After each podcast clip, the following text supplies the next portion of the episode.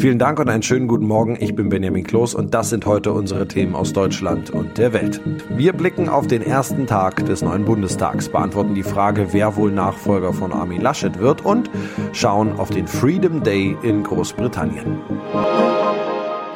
Bärbel Baas ist die neue Präsidentin des Bundestags. Sie war vorher Gesundheitspolitikerin und stellvertretende Fraktionsvorsitzende der SPD. Sie bekam eine deutliche Mehrheit. 576 von 724 Abgeordneten stimmten für sie. Baas löst damit Wolfgang Schäuble im Amt ab und leitet unter anderem künftig die Bundestagssitzungen. Michelle Cradell berichtet aus Berlin. Warum ist es denn Bärbel Baas geworden? Also ist es so, dass immer die Partei mit den meisten Sitzen im Parlament das Amt besetzt. Das ist nach der Wahl die SPD. Mit Baas ist es jetzt die dritte Frau überhaupt an der Spitze des Bundestags und sie hat sich viel vorgenommen. Wir haben eine Vorbildfunktion. Jede und jeder einzelne von uns steht für die Politik. Sie war nach Karl Lauterbach die Gesundheitsexpertin der SPD und überzeugte während der Pandemie eher mit ruhigem Auftreten in der Partei. Jetzt hat sie hinter dem Bundespräsidenten eines der ranghöchsten Ämter in Deutschland. Ja, direkt nach ihrer ersten Rede hat die neue Bundestagspräsidentin die Fraktionen dazu aufgerufen, das Wahlrecht auf die Tagesordnung zu setzen. Was bedeutet das denn? Da geht es um die Größe des Bundestags und die zu beschränken. Denn momentan ist das Parlament so groß wie noch nie. 736 Abgeordnete sind es inzwischen. Auch der Vorgänger von Baas, Wolfgang Schäuble, hatte zu der Reform aufgerufen. Und auch von anderer Seite gab es schon Kritik, zum Beispiel vom Bund der Steuerzahler. Am Abend vor der ersten Sitzung gab es als Protest eine Lichtaktion an einem Gebäude des Bundestags. Denn mehr Abgeordnete bedeuten mehr Ausgaben und scheinen die Parlamentsarbeit auch nicht leichter zu machen. Mit der ersten Sitzung des neuen Bundestags sind Angela Merkel und ihr Kabinett eigentlich aus dem Amt entlassen.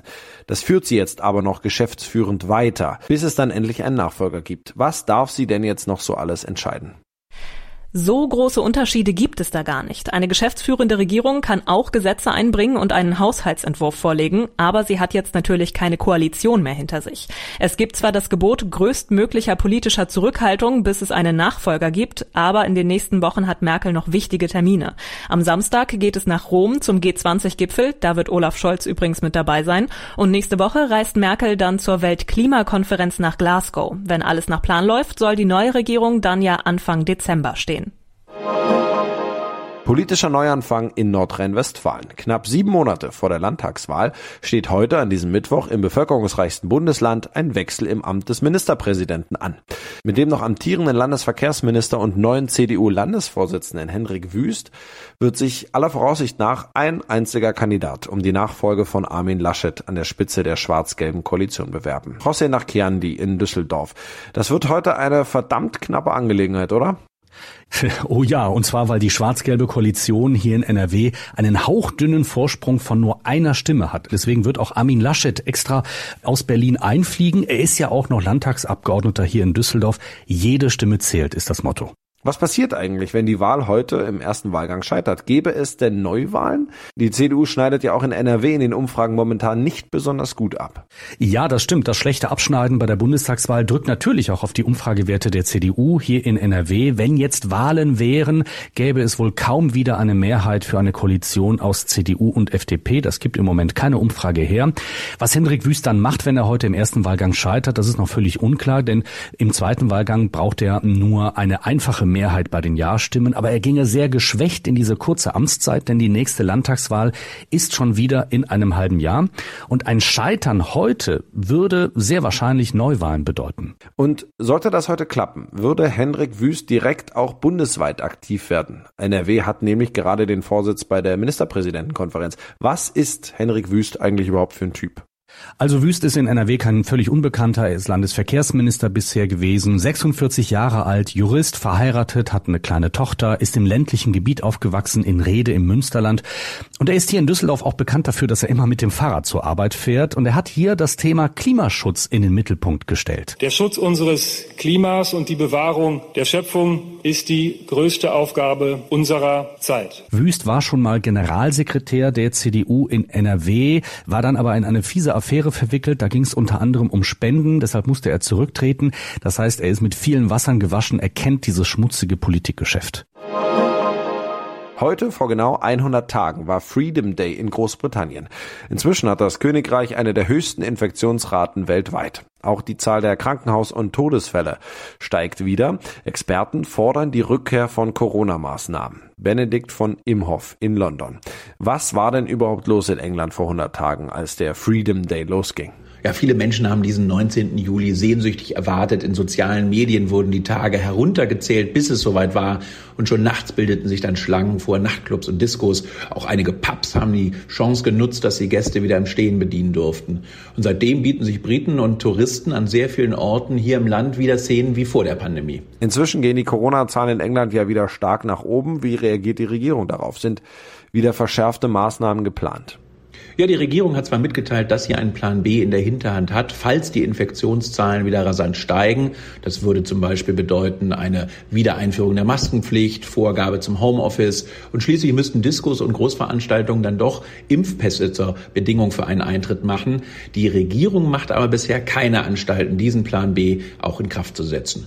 Das könnte daran liegen, welche Auswirkungen das für die Wirtschaft hätte. Das Online-Portal Politico zitierte nun aus Regierungsdokumenten, dass ein solcher Plan über fünf Monate gesehen bis zu 18 Milliarden Pfund kosten könnte. Wie ist denn eigentlich die Corona-Lage im Rest von Großbritannien?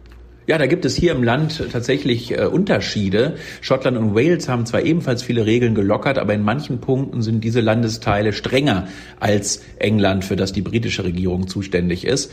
So muss in Schottland und Wales im öffentlichen Nahverkehr und in Geschäften weiterhin Maske getragen werden. Diskos, Nachtclubs und Großveranstaltungen, da gilt die 3G-Regel, anders als in England, wo ja überhaupt keine Beschränkungen gelten. Das liegt daran, dass die Landesteile im Vereinigten Königreich für die Gesundheit Gesundheitspolitik zuständig sind. England hat keine eigene Regierung. Hier beschließt die britische Regierung die Maßnahmen.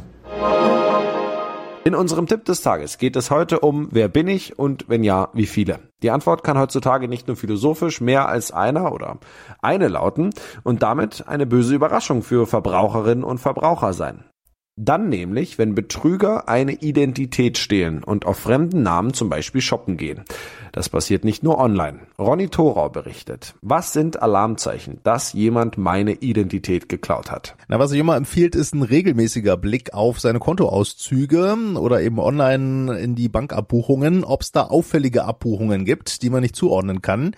Das können auch auffällig unauffällige Abbuchungen sein, also zum Beispiel welche auf scheinbar offizielle Namen, die nach Amazon oder Mobilfunkanbietern oder so klingen oder auch seltsame Centbeträge. Manchmal testen Betrüger nämlich erstmal Konto- oder Kreditkartendaten mit kleinen, unauffälligen Beträgen. Manchmal landet aber auch was sehr Auffälliges im Briefkasten, nämlich überraschende Zahlungsaufforderungen.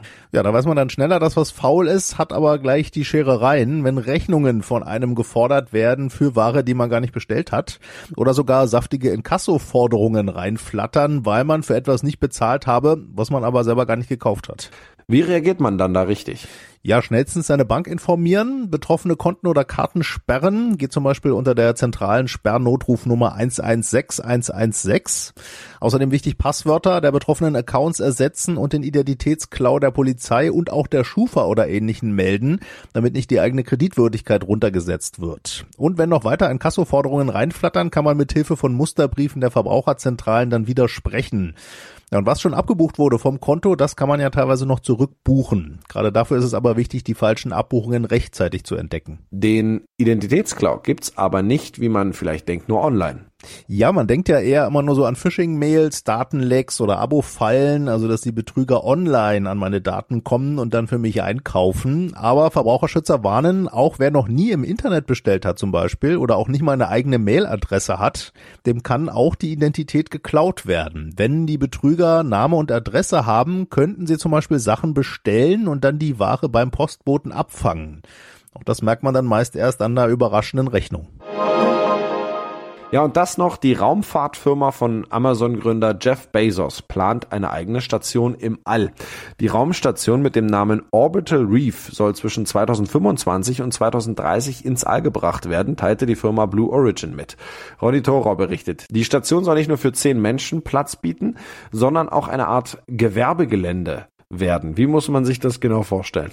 Naja, Gewerbegebiete liegen ja oft weiter draußen vor der Stadt, nun eben draußen oben über der Stadt, ein paar hundert Kilometer. Orbital Reef, die Station sei eine Art Dorf, heißt es von Jeff Bezos Raumfahrtfirma Blue Origin. Think of it as a village. Da kann jeder seinen Teil für sich nutzen, also Touristen, Forscher, Unternehmen, die zum Beispiel Materialien im All herstellen wollen, Schulen, die Experimente ins All schicken wollen. Maybe there's a school that wants to send an experiment up. Inzwischen gibt es mehrere Privatunternehmen, die kommerzielle Raumstationen angekündigt haben. Wer als erster wirklich fertig ist, wird man sehen, aber auf jeden Fall ist es das nächste Rennen um die zivilere, kommerziellere Nutzung des Weltraums. Ja, das war's von mir. Ich bin Benjamin Kloß und wünsche Ihnen noch einen schönen Tag. Bis morgen.